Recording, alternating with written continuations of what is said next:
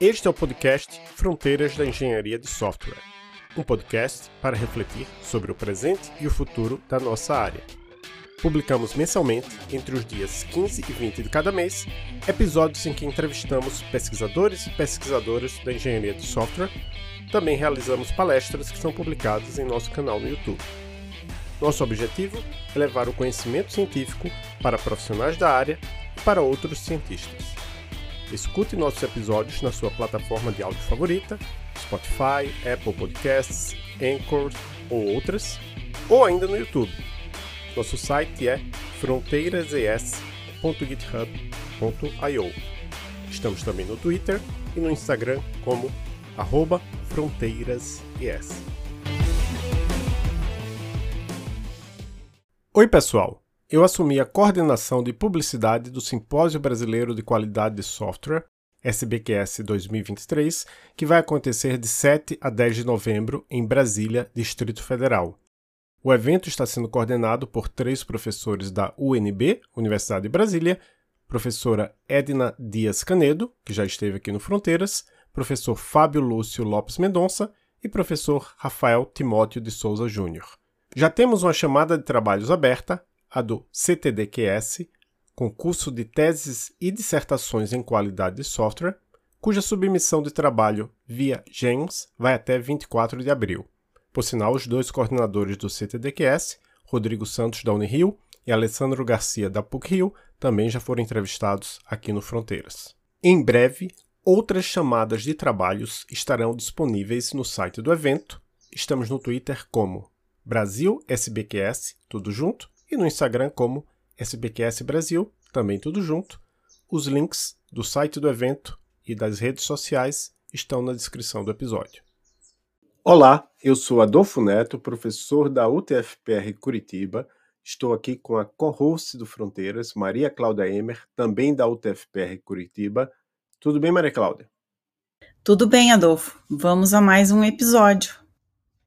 Hoje nós vamos entrevistar Gustavo Pinto. Ele é professor da Faculdade de Computação da Universidade Federal do Pará e chefe de pesquisa, foi assim que eu traduzi o Head of Research, que está lá no seu LinkedIn, Gustavo, da ZUP Innovation. Ele orienta mestrado e doutorado. Agora fiquei em dúvida, vocês têm doutorado aí? Mestrado e doutorado no programa de pós-graduação em Ciência da Computação da Universidade Federal do Pará e principalmente, Gustavo é fundador, ex-co-host e roteirista, ex-roteirista no caso, do Fronteiras de Engenharia de Software. Oi, Gustavo, obrigado por ter aceito o nosso convite. Você tem algo a complementar aqui na sua apresentação?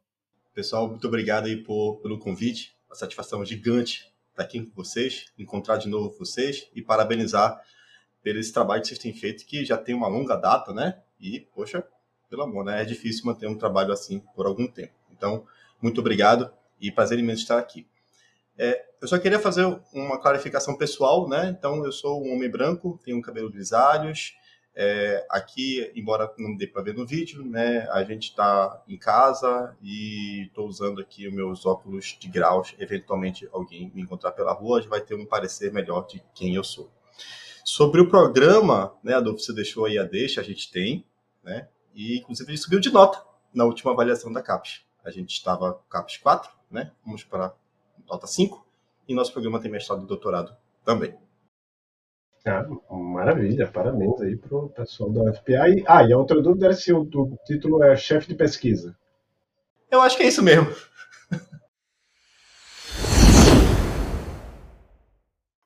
Agora vamos conversar sobre alguns dos conceitos básicos relacionados ao tema de hoje. O tema deste episódio é Cognitive Driven Development. Boa parte desta conversa irá se basear no artigo Cognitive Driven Development Helps Software Teams to Keep Code Units Under the Limits. Tradução: Desenvolvimento dirigido à cognição ajuda as equipes de software a manter as unidades de código abaixo do limite. Esse artigo foi escrito por Gustavo Pinto e Alberto de Souza, Alberto, também conhecido na comunidade dev como Alberto Souza, ele é CTO People na Zup Innovation e criador do canal Dev Eficiente.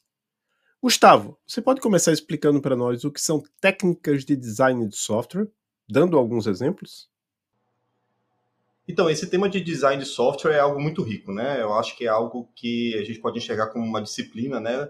Como uma, um, um guarda-chuva para diversas outras práticas de, de, de melhoria de qualidade de código, né? E o ponto curioso é que design de software não necessariamente é design de código, né? Então, design de software ele pode também estar relacionado ao design dos testes, como os testes são escritos, ao design da documentação, como a documentação ela é elaborada, como ela é disponibilizada, como ela é acessível, né? O próprio design dos diversos de artefatos que são utilizados no processo de desenvolvimento de software.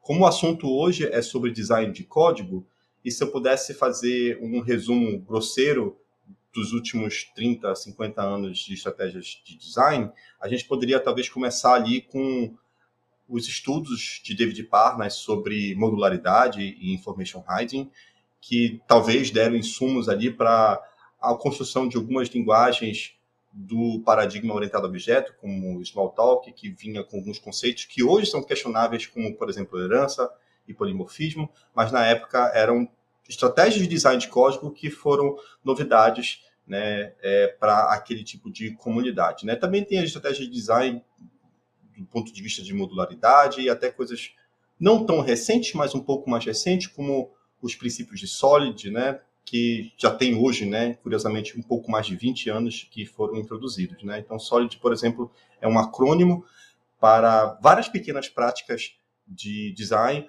como, por exemplo, o princípio da responsabilidade única, né, indicando que aquela classe ela só tem um motivo para existir, aquela classe ou aquele arquivo né, só tem um motivo para existir. Né, é, o princípio de que a classe ela deve ser aberta para extensão, porém fechada para modificação, né, o que, de maneira geral, faz com que a gente, no final do dia, tenha códigos e produtos que sejam mais fáceis de serem entendidos. Né? Então, acho que o princípio do design é facilitar o entendimento, que, por sua vez, facilita a manutenção, facilita a evolução e a modificação dos produtos de software. Aí nós queremos também é, saber a respeito da, dessas técnicas, né? Existem tantas técnicas de design de software, então, por que ainda são tomadas decisões ruins nessas áreas? É, isso é curioso, sabe? Eu tenho feito algumas apresentações sobre o CDD e uma das motivações que eu uso para trazer o CDD é que produtos que são notoriamente conhecidos e utilizados, como por exemplo o Spring Boot, que se você trabalha com Java hoje, você potencialmente já usou Spring Boot em algum momento da sua vida, ele tem alguns hum, algumas decisões que talvez possam ser questionáveis, né? Então, a minha analogia é, se acontece no produto como Spring Boot, é, potencialmente pode acontecer aí na sua casa, aí no seu vizinho, né? Então, por que que isso acontece? É, é uma pergunta muito difícil, né?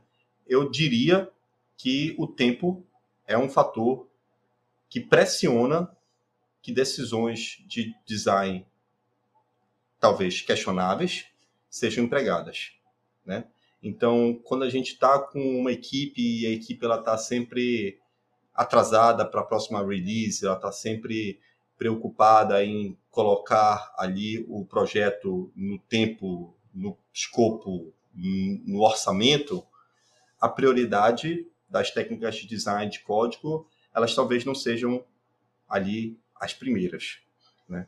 Então, o, o meu ver, ele compartilha da ideia de que a gente precisa pensar que design de código precisa ter ali um dólar no design de código, precisa ter um real, né, um euro, um valor financeiro associado ao design de código. Porque se a gente pensar como design de código somente como uma melhoria de qualidade do produto, que não tem um impacto financeiro, talvez ele seja sempre patinho feio da história. Mas se a gente pensar como o design de código como uma abordagem que pode impactar a satisfação das pessoas em estar trabalhando naquele produto, a retenção daquelas pessoas naquela equipe, a motivação daquelas pessoas em continuar desenvolvendo aquele produto, a gente começa a enxergar que o design de código ou essas estratégias, elas poderiam estar ali um pouco mais acima da prioridade. Mas acho que no momento a gente está nessa balança, pelo menos o que eu enxergo, que a gente está um pouco atrás do prazo, um pouco atrás ali das entregas e a falta de enxergar essa qualidade como valor financeiro faz com que a gente caia ali na lista de prioridades das ações que poderiam ser tomadas para melhorar o ciclo de vida, não só do processo, mas também de todo o projeto das equipes de desenvolvimento. E Gustavo, o que é e qual é o objetivo do Cogni Cogni Cognitive Driven Development, CDD? O CDD, é o CDD. Então, o CDD ele é mais uma dessas estratégias de design de código. Né? E eu acho que o objetivo do CDD é fazer com que a gente possa entender a existência da complexidade do código visualmente falando. Então, muitas dessas abordagens de design, elas tentam mover a complexidade de um lado para o outro, elas tentam é, organizar as, o nível de complexidade do código de acordo com algum padrão, de acordo com alguma técnica. Mas a complexidade ela vai sempre existir, né? É difícil eu falar, olha, vamos fazer um sistema que interaja com 10 microserviços, que faça uso de três tipos de banco de dados, que interaja com os clientes na Black Friday, que não seja complexo, né? Tipo, não vai rolar. Então, eu acho que um dos benefícios ali mais chamativos do CDD é fazer com que essa complexidade ela exista visualmente para as pessoas, né? Então não é aquele negócio de que Adolfo, eu acho que isso aqui está estranho. Eu acho que aqui a gente podia refatorar, né? O CDD ele tira esse eu acho e ele traz uma visão muito clara do que deveria ser feito para que aquele código ficasse de acordo com o nosso entendimento, né, e o das equipes também que estão utilizando ali o CDD, mais fáceis de entender e manter. Então, se eu pudesse dizer qual é o objetivo do CDD, eu poderia sumarizar em deixar as complexidade, a complexidade do código explícita, mas eu entendo que também tem outros benefícios associados ao uso do CDD. Então, um outro benefício do uso do CDD está relacionado a gente ter o limite de itens que a gente pode utilizar nas nossas classes nos nossos arquivos. Então, essa ideia do limite é uma ideia que eu acho super interessante, porque se eu falasse para você ouvinte, até que ponto esse método deveria crescer? Até que ponto o método ele deveria, ele passa, ele, ele é fácil de manter e qual é o momento que ele deixa de ser fácil de manter, né? E a mesma coisa para a classe, para o pacote, para o projeto etc. Né? Então é uma linha, é uma linha meio blurry assim, né? Não é uma linha clara, né? Então quando é que o, o, o, o método ficou essa zona toda, né? Que ele está hoje. Então a ideia do limite, que é um, uma, um dos pilares do CDD, é que a gente vai ter um limite muito claro de até que ponto as classes podem crescer. Depois desse limite, a gente tem ali a obrigação, a disciplina de mover elementos de complexidade de um lado para o outro. Como resultado, a gente acaba que tem a complexidade espalhada de uma maneira mais homogênea ao longo das entidades do projeto, do sistema. A gente não tem aqueles picos de complexidade naquelas God Class, naquelas classes que são super requisitadas. Né? Então, eu acredito que no final do dia, esses poderiam ser os principais benefícios do CDD. A gente trazer luz para a complexidade ali, nos nossos olhos, a gente ter essa noção do limite, que vai nos dizer até que ponto aquelas entidades podem estar crescendo, e, como consequência disso e do uso disciplinado, a gente teria a complexidade espalhada de maneira mais homogênea entre as entidades do sistema. Muito bem. E, e quais são as duas teorias psicológicas nas quais CDD é baseado? Isso é um ponto também super interessante. É, só para dar é, a César o que é de César, né, CDD é uma teoria que foi é, cunhada aí pelo Alberto, né? Alberto, o Adolfo já comentou, né? Ele é o diretor da área ali na ZUP. E Alberto é uma dessas pessoas que está super interessada em melhorar o design de código das pessoas, melhorar a evolução de carreira das pessoas e tudo isso por meio é, de design de código. Né? Então, Alberto, como estudioso que ele é, ele eventualmente, nas leituras que ele foi fazendo, encontrou ali na psicologia alguns estudos que ele pensou assim, putz, se eu movesse isso para o lado do código, talvez a gente pudesse ter algum benefício. Né? Então, a primeira teoria é essa justamente a do limite. E a do limite, ela vem de um estudo muito conhecido que vocês botarem aí no Google rapidamente, né? O número mágico 7, The Magical Number 7, né? Aí, esse é inclusive o nome do artigo, né? E entre parênteses, mais ou menos dois. Então, o que é que faz esse artigo, The Magical Number 7, mais ou menos dois? O que é que ele comenta? Ele comenta que a gente, como seres humanos, nós somos capazes de processar uma quantidade limitada de informação na nossa memória de curto prazo. Quanto mais informação a gente tenta receber e processar na nossa memória de curto prazo, maior é a nossa chance de perder a qualidade daquela informação e acabar não processando nada. Então, um exemplo clássico é aqui em casa, né? Meus filhos estão de férias, um ali está vendo TV, algum mais ele vai vir para cá, o outro está bem aqui, esqueceu que eu existo. Mas em algum momento eles vão vir aqui, vão me chamar, e eu estou falando com vocês, e vai vir uma outra ação, eu, depois vai vir uma outra ação, e é o correio na porta.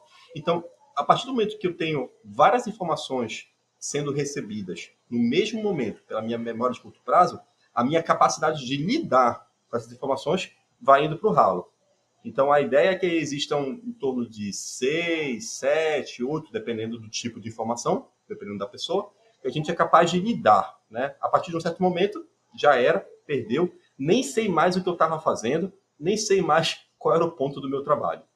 Então, essa é um resumo simplista desse artigo The Medical Number 7.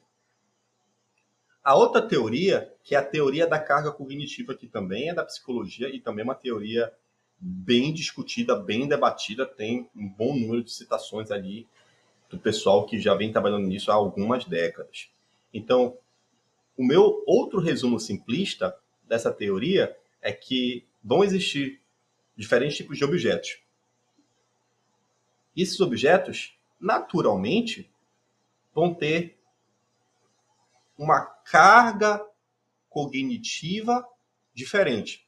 Ou seja, por exemplo, uma coisa é eu ir no restaurante e pedir um hashi para eu comer ali o meu sushi. O hashi, ele insere uma carga cognitiva diferente para as pessoas que não estão acostumadas a comer com hashi. No entanto, se eu for no, ali no meu rodízio de frango, que eu gosto de ir no final de semana, e for lá pegar com o meu garfo e minha faca, o mesmo instrumento, na verdade, um instrumento parecido, né, que é o talher, eu não vou ter dificuldade nenhuma para usar, inclusive para limpar o prato, porque eu sou muito habilidoso com aquele instrumento. Então a ideia é que eu vou ter objetos, objetos muitas vezes parecidos em suas funções, mas que vão ter diferentes níveis de complexidade para que eu possa lidar com esses objetos. E isso vai variar também de acordo com a minha experiência, com o meu uso, com os tipos dos objetos. Então a gente tem basicamente essas duas teorias. A teoria de que eu só consigo processar um determinado número de informação na minha memória de curto prazo e a informação que eu estou lidando, ela tem diferentes níveis de complexidade. Então a gente traz essas duas ideias para o código, para o código fonte. Né? Então qual é a primeira ideia? É a ideia do limite, como estava mencionando. A gente, como times de engenharia, a gente senta e começa a conversar. Veja, a gente tem esse produto aqui e seria interessante a gente decidir qual seria um limite até onde essas classes poderiam crescer. E aí a gente vai pegar os itens de código ali que eles eventualmente inserem complexidade para aquele time. Então, por exemplo, pode ter é, uso de funções lambdas, pode ter uso de ifs, else, pode ter uso de laços, pode ter uso de uma classe específica que faz conexão com um serviço externo, pode ter o número de condicionais que eu vou ter, que eu vou estar utilizando ali naquele meu if. Então o time senta e decide ali quais são as listinhas de itens que eles consideram que, quando utilizados, podem aumentar a complexidade daquela classe, daquele método que tem, faz uso daqueles itens. E a gente sabe que nem todos os itens têm o mesmo nível de complexidade, logo, vamos supor, um time acredita que usar um if é uma coisa corriqueira, embora insira complexidade. Então, isso somaria, por exemplo, um ponto na minha métrica do CDD. Mas usar lambda, expressão lambda, é uma coisa que não parece ser muito usual, me requer ali um pouco mais de confabulação, que é que eu estou passando ali, ainda mais aquele lambda, lambda cheio de map filter. Então ali eu acho que poderia ser um e-mail, dois. E vocês percebem que essas decisões elas vão variar de acordo com os times, porque os times vão decidir quais são ali os itens que precisariam, que precisariam ser utilizados e computados, e também o peso de cada um desses itens, o peso de complexidade de cada um desses itens. Decidido isso, fica ali a tarefa do time para cada vez que eu ter que utilizar algum daqueles itens, eu ter que manualmente, né, é, computar o uso daqueles itens e o somatório daqueles itens dá o somatório da minha classe e eu vou verificar se está mais ou menos acima do limite. Se tiver mais, é minha obrigação mover parte daquela complexidade para um outro local. Se tiver menos, vida que segue. E eu entendo que a próxima pergunta que poderia estar sendo feita aí, e eu talvez esteja me antecipando, é: cara, eu tenho que contar isso manualmente?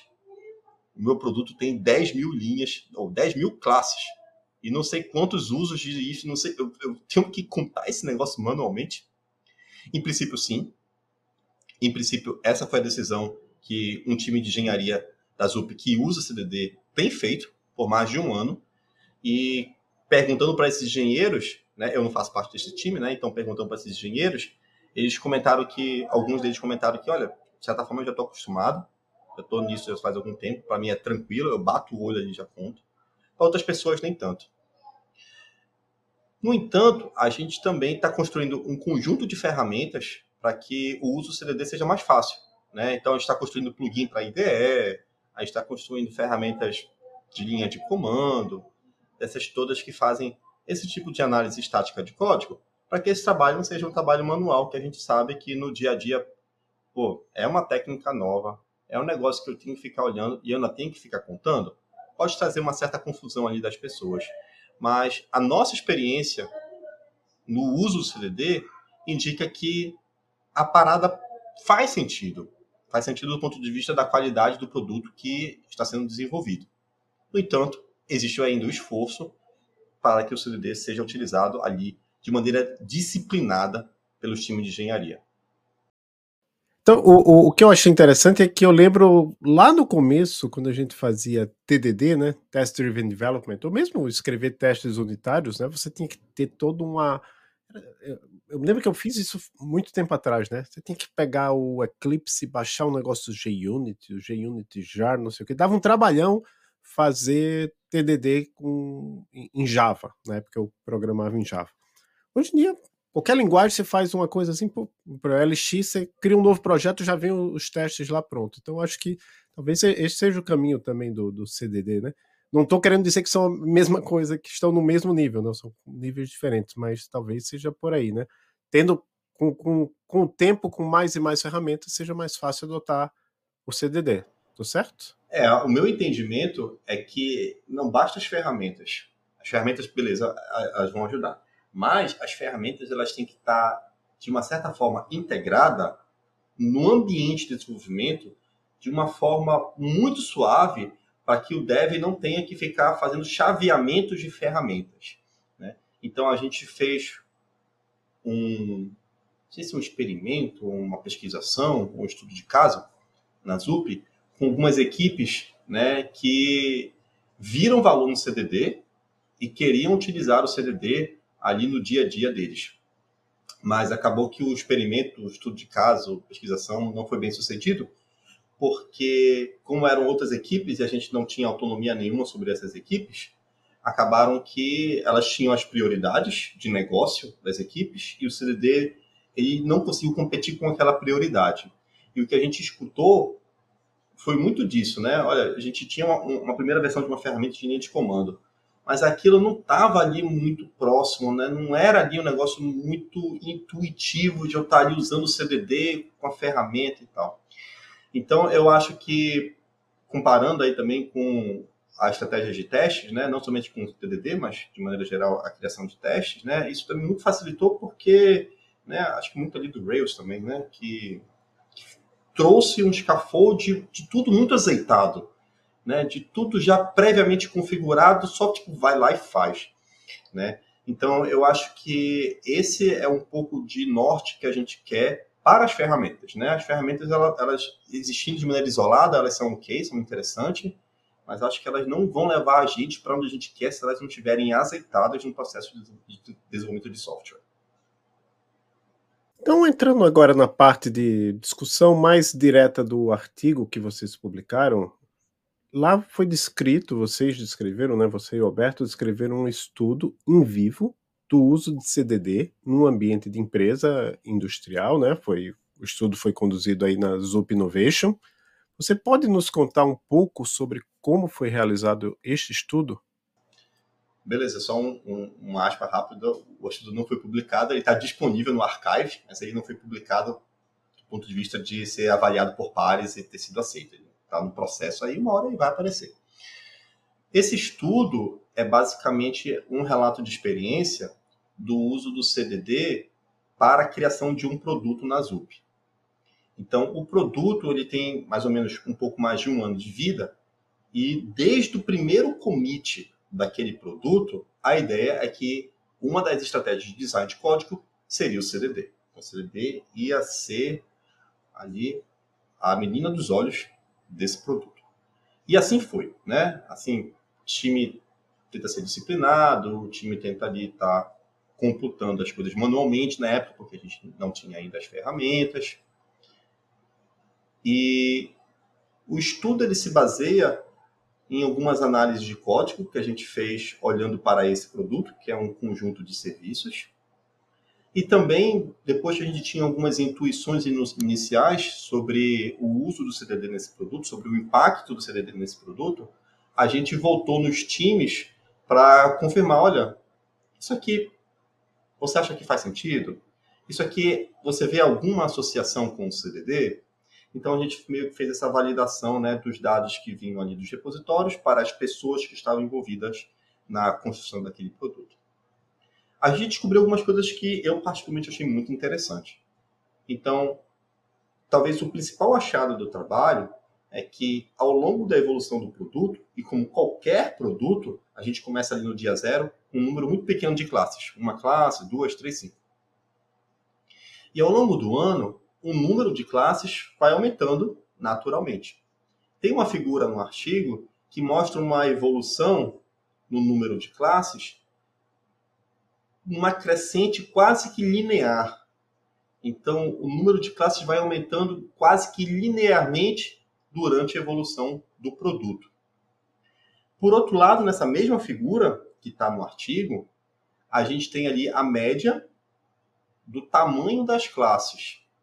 Então, uma linha tem um, a evolução de número de classes no produto e uma outra linha tem a média do tamanho dessas classes também durante a evolução do produto. Então, eu já comentei que o número de classes vai aumentando quase que linearmente e o tamanho das classes ele vai também vai aumentando, tem um pico muito grande no começo, porque obviamente no começo as classes são muito pequenas, né, 5, 10 linhas de código e elas vão aumentando, e em algum determinado momento, depois eu acho de uns 3, 4, 5 meses de evolução de produto, parece que tem um certo platô ali no tamanho das classes, na média do tamanho das classes. Então, o número de classes continua crescendo, mas o tamanho das classes meio que bate numa barreira ali e fica. Né? Eu achei isso super interessante. Comentei com o time, pessoal, o que vocês acham? Se tem alguma relação com o CDD?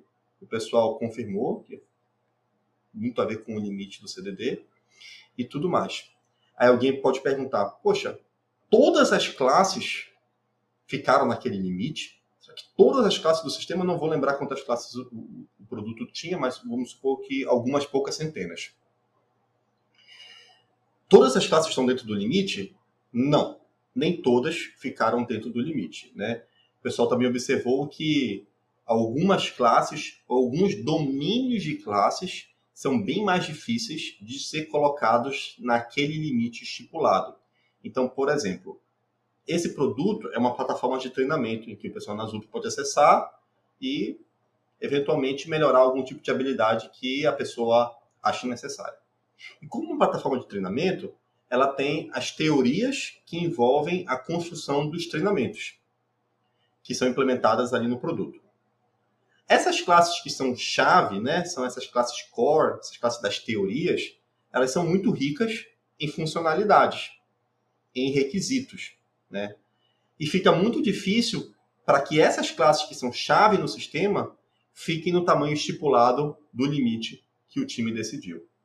Então, houveram ali algumas estratégias que o pessoal decidiu, né? Vamos criar classe 1, classe 2, classe 3 dessa mesma funcionalidade ou então vamos aumentar o limite somente para esse domínio e tudo. Mas de maneira geral, o time ele observou que ali naquele conjunto de classes o limite não estava indo muito bem e tentou propor estratégias para isso.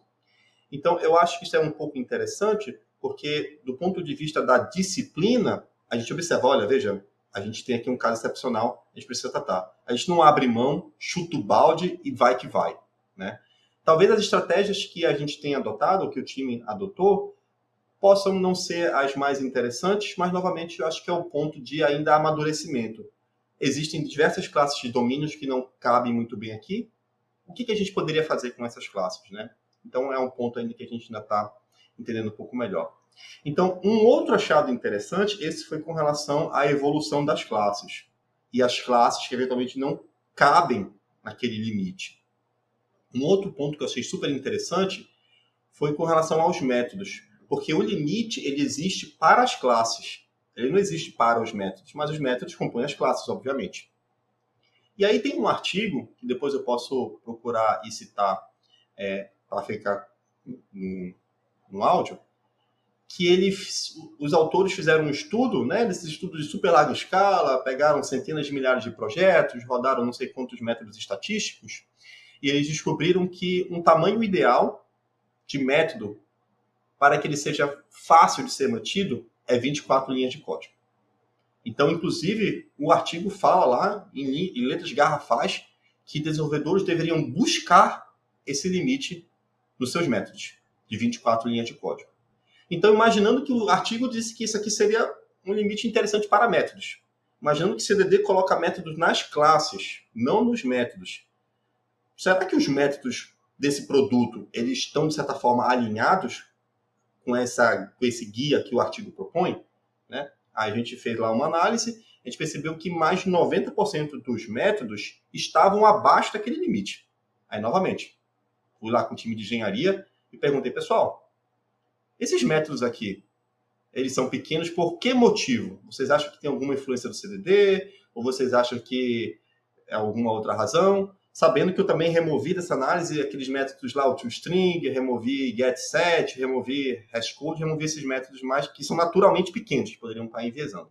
Então, considerando somente os métodos de produção, 90 mais por cento dos métodos ficaram dentro do limite. E o time comentou que, olha, eu lembro bem da fala de uma pessoa que falou que, olha, toda a unidade de código é impactada pelo uso do CDD. Então, por mais que o CDD não coloque limite nos métodos, os métodos também são impactados pelo uso do CDD. Esse foi um outro achado que achei bem interessante. E tem bem, só para finalizar, e aí eu sugiro, né? Fica aí meu coração aberto para quem quiser ler o artigo e fazer outras considerações. É um achado que talvez não seja tão interessante do ponto de vista do CDD. Que a gente fez o uso de uma ferramenta que faz avaliação de refatorações no histórico de commit, né? Então a gente pegou essa ferramenta que é a Refactoring Miner e a gente rodou ela nos commits do produto. E aí, para facilitar a minha vida, como o time era muito disciplinado, os commits que tinham na mensagem escrito CDD eram aqueles commits que tinham alguma intuição de estar relacionado com o CDD. Então o time foi disciplinado a esse ponto. Eu não precisei, precisei varrer em todos os commits, varrei somente nesse grupo de commits de CDD. E o que, é que a ferramenta encontrou?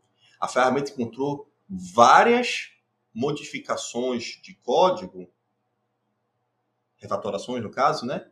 Que faziam somente modificações nos itens de contabilidade do CDD. Nada mais.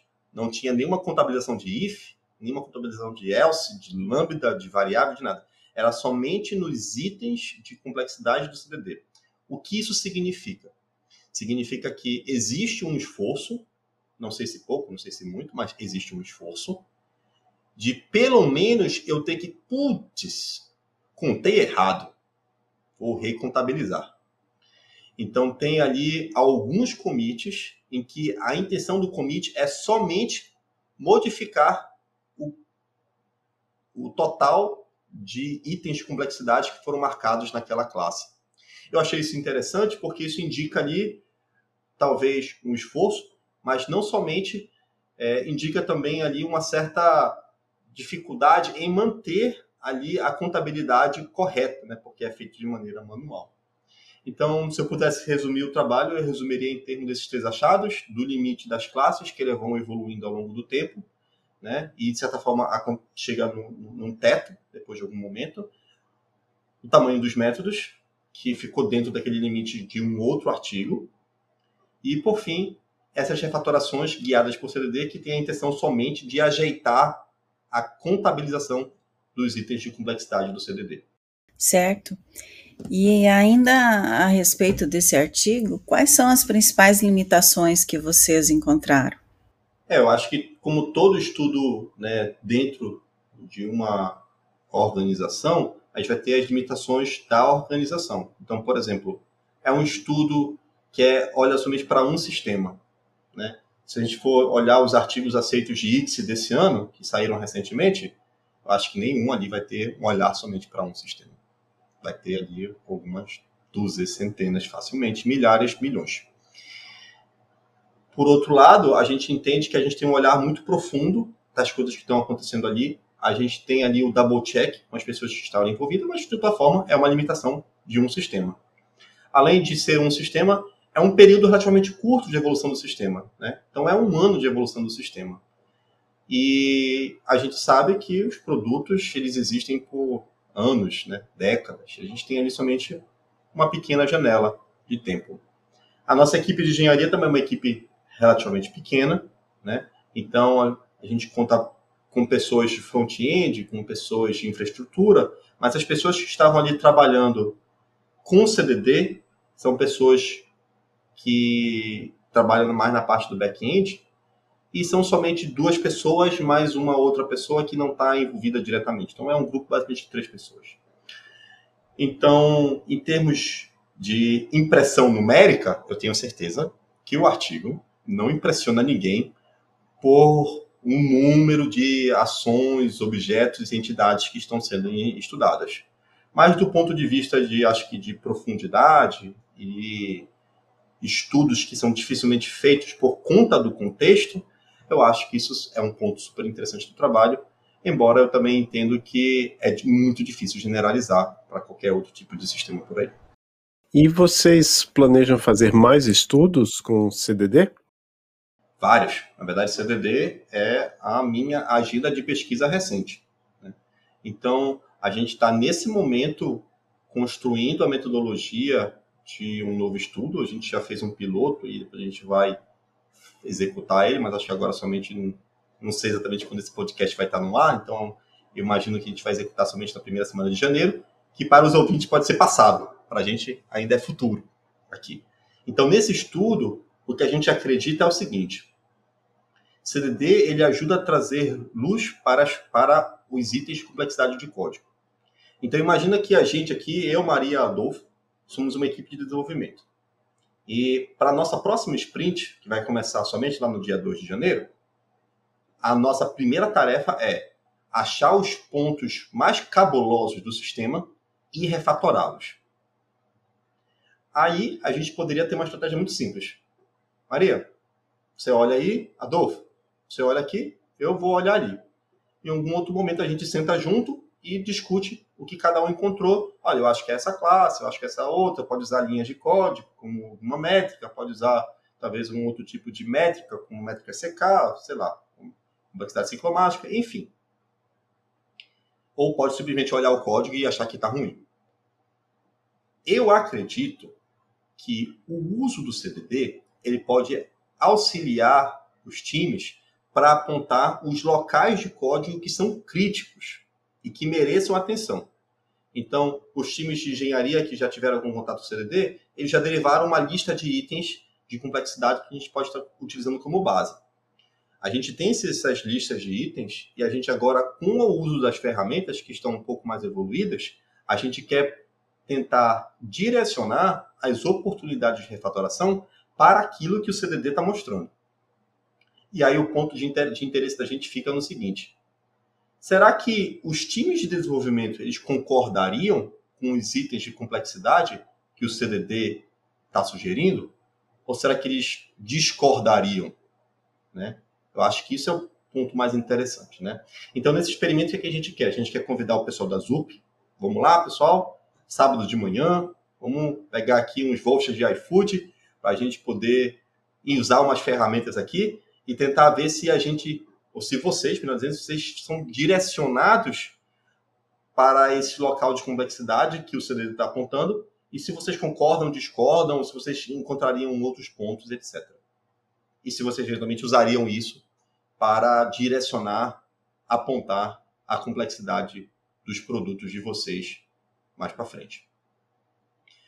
Um outro estudo que a gente quer fazer, mas esse ainda está mais embrionário ainda, é o seguinte: a gente sabe que diferentes linguagens têm diferentes construções, que obviamente têm diferentes tipos de complexidades para as pessoas que estão usando aquela linguagem. Né? Então, Adolfo é um cara da unidade do Elixir.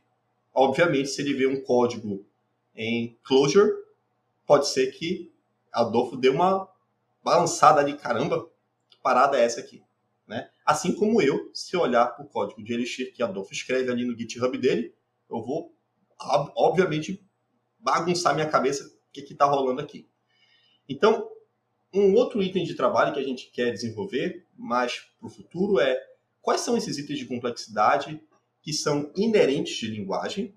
Olha, Elixir tem esse, Clojure tem esse, Java tem esse. E quais são aqueles que são, que não, que são ah, é, independentes de linguagem? Existe algum item de complexidade que ele é independente de linguagem? E a gente quer, com base nisso, eventualmente construir as ferramentas que elas possam estar apoiando ali o pessoal a encontrar esses itens e, eventualmente, trazer luz para a complexidade. Então, bastante gente trabalha com Kotlin, com Swift, etc e aí não faz sentido a gente continuar com essa brincadeira somente aqui no nosso gramadinho aqui do Java, que é para onde as ferramentas hoje funcionam. Então, Gustavo, a gente vai entrar agora numa outra sessão da nossa entrevista. E nessa parte aqui, que a gente dedica a outros temas, a gente poderia conversar com você sobre vários temas, produção de artigos, colaboração com outros pesquisadores de, do Brasil, do mundo, colaboração academia-indústria. E, no caso, que a gente achou que é o principal tema, considerando que você está já há mais de um ano em uma empresa, e até o, o Danilo, que é nosso colega aqui no Fronteira, seu colega lá na ZUP, fez questão de dizer que é, é, um, é uma empresa que é, um, de certa forma, uma startup, né? É, Quais são as principais diferenças, na sua percepção, entre ser pesquisador na academia e na indústria?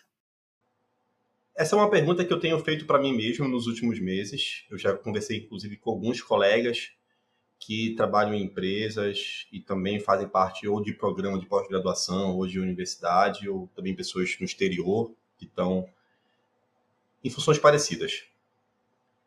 Eventualmente, eu acho que eu estou caminhando para a ideia do tempo também. Do tempo que a gente tem, às vezes, na universidade, para discutir um problema com profundidade. Então, eu faz, faz algum tempo que eu não que eu não visito a universidade com o tempo que eu que eu visitava no passado, e eu me lembro bastante de estar na universidade andando ali, tomando café, falando sobre pesquisas. Na UFPA a gente tem uma parte bem bonita que fica de berço para o rio e é uma orla que foi recém-reformada.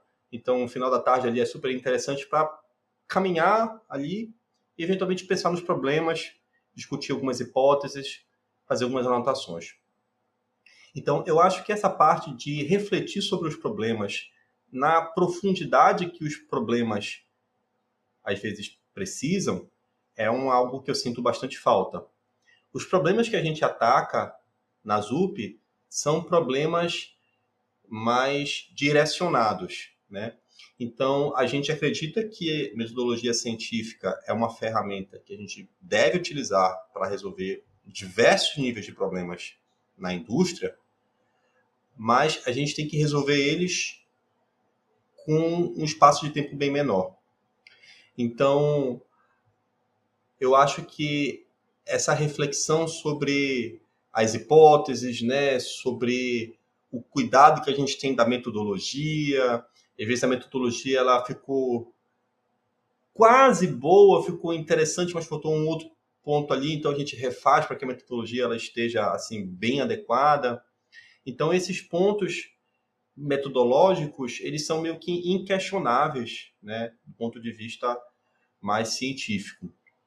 Na ZUP, eu percebo que a gente tem que flexibilizar um pouco a metodologia. Então, por exemplo, fazer uma revisão sistemática é impensável. Não vai rolar. O design não vai rolar. Passar um ano, um ano e pouco para entender o estado da arte por design já deu ruim. É, então a gente tenta fazer uma revisão, estilo revisão rápida, né? Pegar ali um conjunto de artigos que a gente entende que são interessantes, pegar mais ali alguns conjuntos de artigos que citam aqueles trabalhos, pega ali 5, 10, estuda, lê, faz um resumo e acabou. Esse é o tipo de trabalho que jamais vai ser publicado em lugar nenhum. Nem no workshop da primeira edição de revisão sistemática da Universidade Federal do Pará. Nem lá esse trabalho vai ser publicado. Por outro lado, a gente sabe que esse tipo de trabalho eles agregam valor porque o pessoal tem aquela dor latente naquele momento e trazer esse tipo de conhecimento ali ajuda eles, pode ajudar eles a tomar alguma decisão. Se a gente espera um ano, um ano e pouco para trazer informação, é provável que nem a equipe exista mais, talvez nem o produto exista mais e tudo mais. Então, o lance da flexibilização da metodologia é algo que tem me buzinado um pouco, porque a gente não consegue ser rígido o suficiente para que a gente tenha assim, a execução dos trabalhos. Por outro lado, eu vejo que nas universidades, mais cientificamente falando, o trabalho encerra no PDF. Então a gente tem ali o artigo e o artigo com todo aquele rigor metodológico, ele fez um baita trabalho ali, foi aceito, publicado e beleza, fica ali o meu trabalho, né, principalmente trabalho de é, Adolfo e Maria, de comunicar ali esses achados para uma outra comunidade, que às vezes isso talvez nem aconteça. O nosso trabalho, ele não encerra no PDF. Talvez o PDF nem exista. E se não existe, está tudo bem não existir o PDF. Ele encerra na comunicação. E a comunicação ela deve ser feita de várias formas, em vários níveis. Do engenheiro, que está ali né, escovando os bits, para o cara nível executivo, que toma decisão de negócio. Né? Então, hoje, a nossa visão para 2023 é que a gente possa, com meio de metodologia científica, ser mais influente nas tomadas de decisões executivas. Então, tem um artigo que a gente inclusive encontrou recentemente, e é super interessante sobre isso, que é um artigo do Emerson Monfils, que era um pesquisador bem conhecido lá da Universidade do Estado da Carolina do Norte, eventualmente foi para o Google, e está lá já há algum tempo. E é um trabalho que saiu em FSE 2000, desse ano de 2022. E eles falam sobre quais são os é, quais são as variáveis que mais influenciam a produtividade das equipes. Então, o Google, como empresa, é uma empresa de mais de 30 mil engenheiros. Se o ponteiro de produtividade gira 1% em 30 mil engenheiros, a gente, como o Google, né, é capaz de melhorar ali a, o papel da engenharia um bocado por conta do tamanho. E ali o que foi que eles descobriram? Eles descobriram que a qualidade de código é o principal item para aqueles que participaram da pesquisa do Google que influencia a produtividade. Não é mesa de ping-pong, não é, é, é cadeira acolchoada, não é diversos itens de satisfação e bem-estar, né? É qualidade de código, né? As coisas se resumiram para a qualidade de código. Então, esse foi a descoberta do, desse estudo. Por que, que eu estou comentando esse estudo aqui agora? Porque o trabalho não encerrou aí.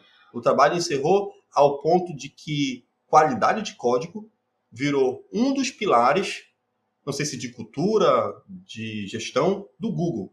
Se a gente sabe que a gente pode ser mais produtivo com qualidade de código, é qualidade de código que tem que estar aqui com a bandeira fincada nos nossos escritórios. Então, eu acho que isso serviu um pouco de radar para a gente. Né? A gente quer que as nossas pesquisas, obviamente, a gente seja capaz de entender os problemas, trazer sugestões, publicar nos veículos acadêmicos, mas não somente. A gente quer também ser capaz de impactar as equipes e o negócio da ZUP por meio da metodologia científica. Então, só esse outro contraponto que o trabalho não encerra ali no PDF, o PDF talvez nem precise existir. E o que você tem aprendido na indústria que pode levar para a academia, Gustavo? É, eu acho que tem sempre esse desejo, né, de estar perto dos times. Eu acho que era uma coisa que eu já estava um pouco interessado antes mesmo de entrar na ZUP, né? A gente, como grupo de pesquisa na UFPA, a gente passou algum bom tempo ali antes da pandemia visitando várias empresas no estado aqui para tentar fazer alguns projetos de colaboração. As coisas nem sempre caminham, né, na velocidade e da forma que a gente gosta, né? Mas assim, eu acho que esse anseio de de estar ali colaborando de uma maneira um pouco mais ampla, né, não somente do ponto de vista científico, mas também do ponto de vista né, industrial e também, eventualmente, na, no apoio na sociedade, eu acho que era uma coisa que estava me buzinando ali um pouco. Né? Eu acho que estar tá próximo dos times também faz com que a gente entenda mais exatamente como direcionar nossas pesquisas, né? Então, por exemplo, eu vejo muitas pesquisas que elas são é, bem avançadas e tratam de pontos muito específicos né, do processo de desenvolvimento. Né? Então, por exemplo, só um exemplo aleatório, né? uma nova técnica para tratamento de exceção de sistemas altamente configuráveis. Um exemplo. Nem sei se tem, chutei aqui agora. Né? Então, é um nicho muito específico que eu tenho, eu tenho entendo que a gente consegue colocar isso em contexto, tenho diversos tipos de produtos e projetos tem essa necessidade e tal. Mas eu tenho visto também algumas necessidades que elas não são tão avançadas como o que as pesquisas que a gente faz levam a gente. Né? Então, um exemplo bem é, clássico. A gente precisa escrever testes. Escrever testes é uma parada importante. Acho que tem pouco questionamento sobre por que, que devemos escrever testes. Mas testes ainda não é cultura de muitas equipes de desenvolvimento. Uma coisa que a gente tem feito, que a gente fez recentemente, foi pegar todas as possíveis e imagináveis ferramentas de geração de casos de testes e tentar utilizar elas no contexto da ZUP. Porque se as pessoas têm dificuldade em escrever testes, se eu tiver uma ferramenta que gere testes, eu já acelero ali nem que seja 1% da vida da pessoa. Depois ela vai lá, dá uma ajeitada ali aqui e vida que segue. Só que dessas ferramentas, a gente já conhece muito desses problemas do tipo é, são ferramentas de, muito específicas, às vezes a configuração delas não é tão simples e mesmo aquelas que a gente consegue configurar, colocar para rodar, tem às vezes a limitação de não funcionar na escala de que o produto exige, às vezes versões mais novas de linguagem faz com, faz com que a ferramenta que foi publicada nem tão antigamente, hoje já, já tenha dificuldade de ser utilizada. Né? Então, essa necessidade de que ferramentas poderiam estar apoiando o dia a dia ali do feijão com arroz é uma coisa que eu fico pensando como seria interessante a gente colocar um pouco mais de esforço nisso. E eu entendo que trabalhar no feijão com arroz não traz tanta novidade do ponto de vista científico, o que dificulta o modelo de publicações. Então, o que eu vejo aqui nesse aprendizado é que às vezes a necessidade que a gente está trabalhando nem é tão avançada assim. Muito do que já foi feito poderia estar tá facilmente endereçado se existisse um esforço, um pouco mais de esforço para design e engenharia dessas ferramentas, para que elas pudessem funcionar em contextos mais sofisticados. Mas o ponto de que eu acho que a gente poderia talvez fazer mais estudos de casos e talvez menos estudos de larga escala, para que a gente pudesse ter uma compreensão melhor dos problemas ali do dia a dia. Certo. E você também faz um esforço de se comunicar com outros pesquisadores e pesquisadoras, por exemplo, no seu blog no Medium, né? Sei que você não escreve com muita frequência, imagino que deve estar bem complicado para fazer isso agora, né? Que você está com dois empregos, mas você escreveu recentemente, né? O rigor versus valor na pesquisa industrial, por que 42 é a resposta para o sentido da vida, do universo e de tudo. Você está sempre também postando, enquanto ainda existir, né, o, no Twitter, né? Você participa de eventos, você recentemente fez uma palestra lá na, na ACM sobre o CDD, participou de um painel no CBSoft. Qual é a sua motivação para fazer esse esforço de se comunicar com outros pesquisadores? É, eu acho que isso faz parte do trabalho, sabe, Adolfo? Eu acho que também ter ajudado aqui no podcast faz parte dessa minha ideação de que comunicar é parte do trabalho, né? Eu acho que escrever muitos PDFs ali são, são legais, mas eles não, não são o final da linha ali, né? Eu acho que a gente tem que comunicar ali os achados, né? E à medida que a gente vai comunicando, né, eventualmente aparece mais oportunidades para comunicar. Como você mesmo mencionou, o blog está meio parado, está meio difícil colocar ali alguns textinhos, mas tem várias coisas que eu ainda quero escrever ali. E o blog também me dá uma satisfação pessoal muito grande, além da, da, da própria parte da, da importância que eu acho que é divulgar, não que meu blog seja um blog super acessado, mas tem ali o pessoal que visita ali com certa regularidade, pelo menos eu consigo ver nas, nos históricos de acesso.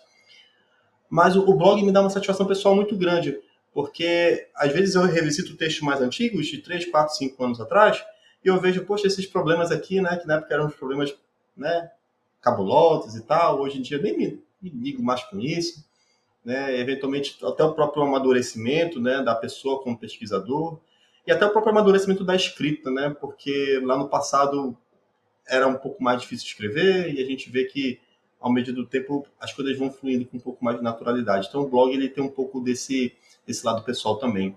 Mas, de maneira geral, eu acho que estar tá nesses momentos aqui, né, com vocês, né, em outros locais também, acho que isso faz parte do papel ali. Eu, eu, eu acho que isso tivesse uma cláusula de contrato, estaria ali no meu contrato de trabalho, você deve comunicar o que você faz. Porque acho que existir somente para gente aqui, eu acho que.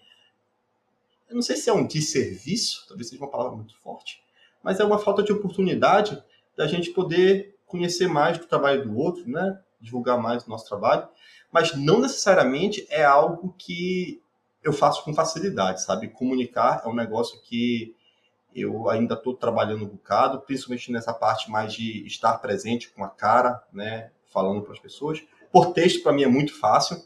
Inclusive, a gente também escreve no blog da ZUP, tipo, escrever no blog da ZUP para mim é, é, é, bem prazeroso. Mas a parte de falar, assim, colocar a cara, esse negócio mais de YouTube, assim, eu já fico um pouco mais embaçado. Mas eu entendo isso como parte do trabalho. com parte do trabalho, tem que fazer. Você comentou num tweet recente que vocês têm na ZUP um clube do artigo, um momento para ler e discutir papers de engenharia de software com profissionais. De onde surgiu esta ideia e como está o andamento deste evento? Essa é uma ideia que, inclusive, eu relutei um pouco para executar, mas a gente fez duas, duas sessões, né? dois momentos são momentos mensais que a gente chega para ler o artigo, discutir com os Zupers, né, que são as pessoas que trabalham na Zup. A ideia ela veio do Alberto, né? Alberto acho que ele está sempre coçando ali para saber o que mais a gente poderia fazer. E acho que a ideia primeira começou de um clube do livro, só que clube do livro, eu particularmente eu acho que eu nunca comprei muito a ideia, para mim sempre foi muito difícil participar desses, desses momentos de, de leitura de livro em grupo. E aí o clube do artigo, eu talvez tinha feito essa analogia de que talvez não fosse, sei lá, tão fácil ser digerido como o clube do livro. Porque o livro é longo, né? Às vezes a gente está falando de coisas separadas, nem sei se eu entendi direito o livro. Então acho que eu levei um pouco disso para o clube do artigo, né? O clube do artigo é esse momento mensal que a gente reúne ali com o apoio do marketing, né? A gente faz uma divulgação para o pessoal lá dentro. É, a primeira, a primeira, o primeiro artigo que a gente leu foi um artigo que tentava descrever as estratégias de sair do microserviços para o monolito de volta. Né? Esse artigo, inclusive, foi escrito por um brasileiro, o Nabor Mendonça, e ele fala sobre um relato de um produto, acho que é Istio, o nome do produto, que é um produto de um consórcio de várias empresas, Google, IBM e outras, que em algum momento eles tomaram a decisão de que não fazia sentido manter o produto como microserviço e decidiram voltar para monolito. Essa foi, esse foi um artigo super interessante por vários motivos. Primeiro, é o artigo que menina dos olhos, né? Microserviço todo mundo quer fazer, todo mundo quer usar e parece que a decisão já vem tomada antes que o produto exista, né? Vamos escrever um microserviço. E eles estão dizendo o contrário. Vamos sair do microserviço. E aí também eles deixaram bem ali algumas regrinhas de quando fazia sentido ser microserviço e quando não fazia sentido, e aí eles eventualmente perceberam que aquelas regrinhas elas, elas apoiaram a decisão de mudar para o monolito. E o uso dessas regrinhas também acho que foi super interessante para que a gente, como, né, como dev, a gente pudesse apoiar melhor nossas decisões.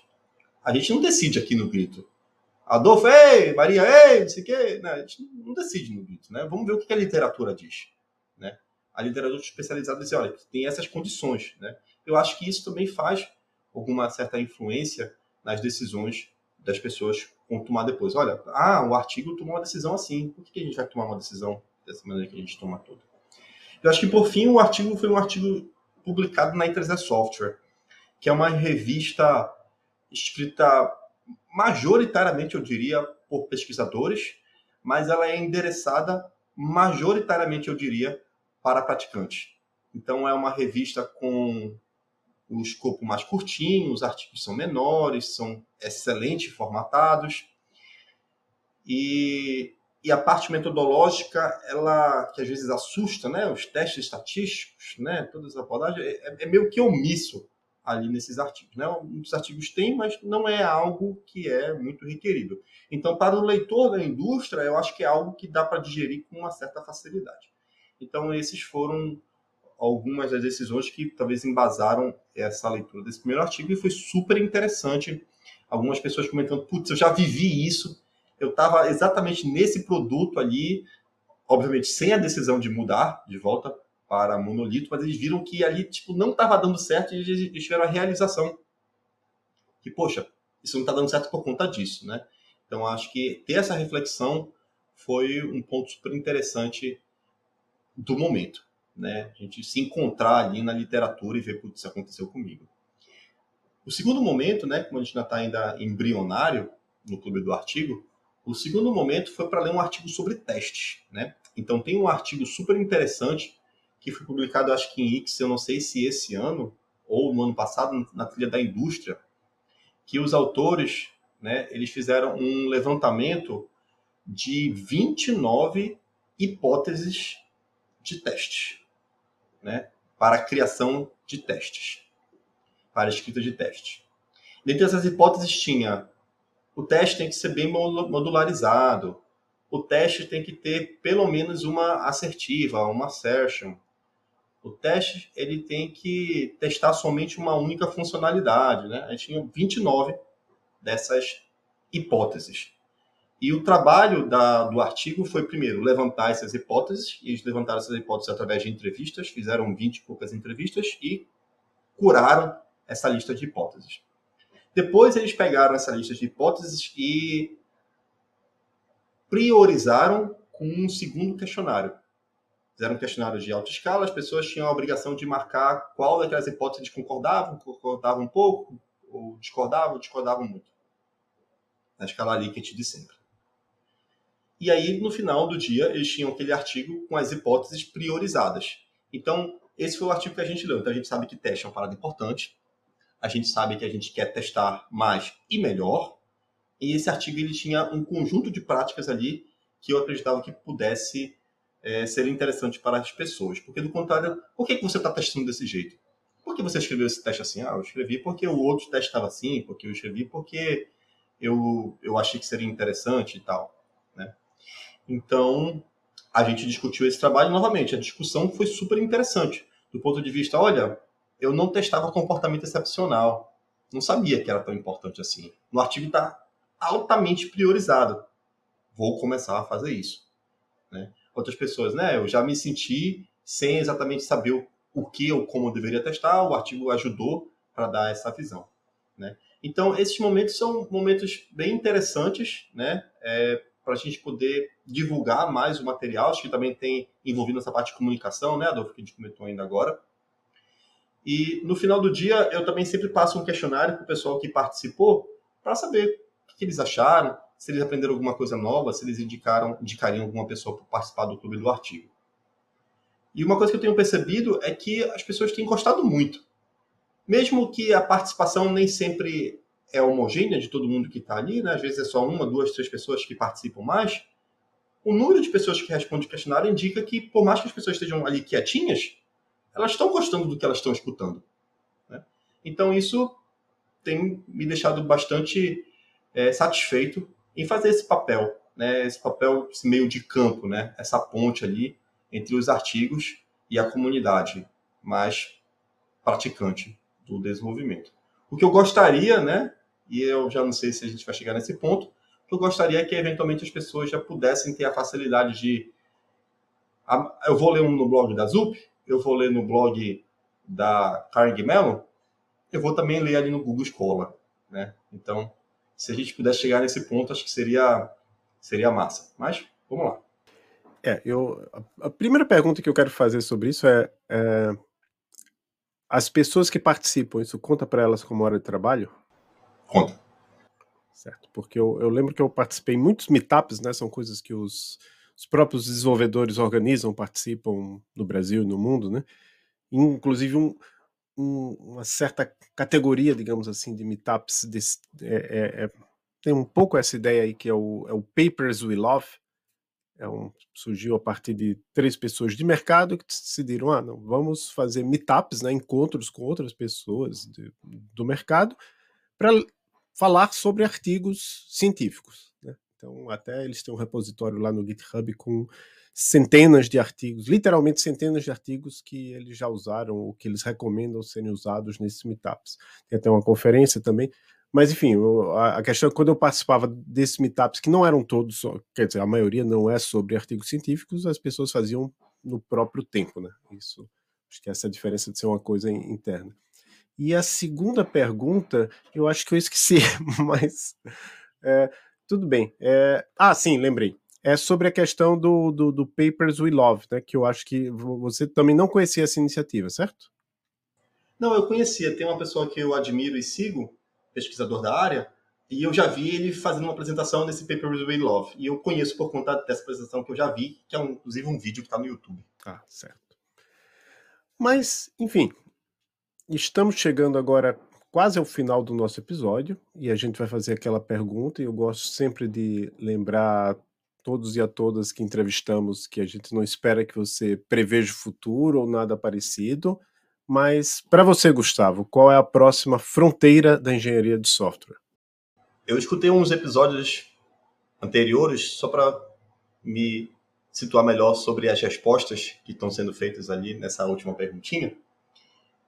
E eventualmente eu percebi, talvez de uma maneira mais enviesada, confirmatória, porque eu estava já esperando isso, então eu já tinha percebido pelo meu próprio viés, que a, a fronteira é pessoal, né? não é a fronteira da comunidade, né? talvez é a fronteira da pessoa. E eu estava meio que esperando isso porque a minha próxima fronteira, uma fronteira que eu queria puxar um pouco mais para o meu lado, é fazer com que esse ciclo de pesquisa ele pudesse chegar no final. Né? Então a gente começa com a ideia, com a hipótese, a gente testa a hipótese, a gente desenha a metodologia para testar a hipótese, gera os resultados, escreve o PDF e comunica. Só que eu acho que a gente tem que fechar esse ciclo aí de que essa comunicação ela tem que ser um pouco mais efetiva, né?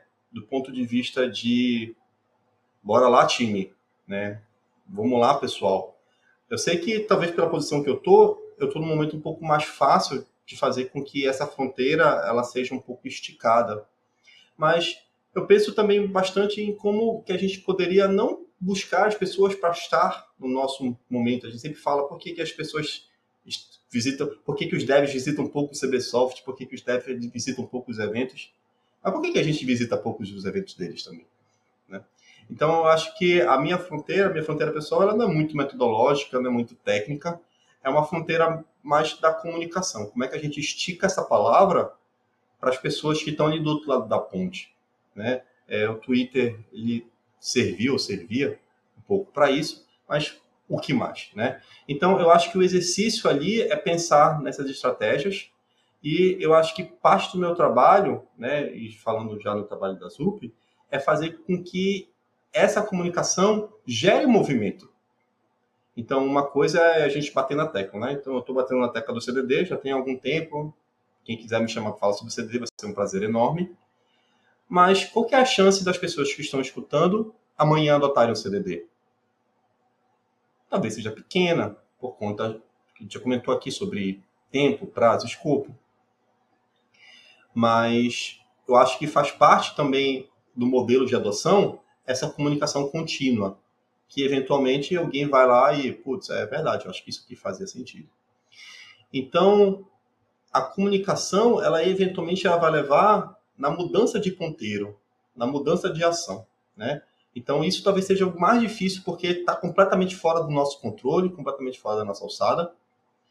Mas é algo que, se não houver um estresse ali, de bater na tecla e ficar buzinando, acho que vai ter ainda menos chance de acontecer.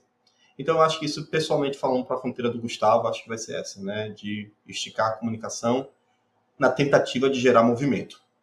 É isso aí. Maravilha, Gustavo. Eu, só para complementar o que a gente falou, um, no episódio passado a gente conversou aqui com o Igor Steinmacher, né? E, e o, o, Igor participou de um evento também um pouco parecido nessa linha aí do Papers We Love, que é o It Will Never Work in Theory, que é organizado pelo Greg Wilson, onde ele literalmente ele chama, ele escolhe a dedo alguns acadêmicos, né, para apresentar o seu trabalho num nível de complexidade que vai ser entendido pelo pessoal do mercado. Então, uma, uma bela iniciativa também. Mas estamos terminando aqui. Muito obrigado, Gustavo. Eu passo a palavra para você, para você se despedir dos nossos e nossas ouvintes. Pessoal, prazer imenso, enorme de estar aqui com vocês, de ter conversado um pouquinho mais sobre a história do CDD. Essa história da pesquisa que é algo que é difícil desassociar da minha carreira acadêmica profissional. Então, eu só queria encerrar dizendo que foi um privilégio gigantesco de estar aqui conversando com vocês, falando sobre assuntos que eu adoro. Espero que vocês tenham gostado e se interessar, estamos aí no Twitter e nas redes sociais para continuar a conversa. Obrigado, pessoal. Bom dia, boa tarde, boa noite. Agradecemos a todos os nossos ouvintes e as nossas ouvintes e até o próximo episódio do Fronteiras da Engenharia de Software.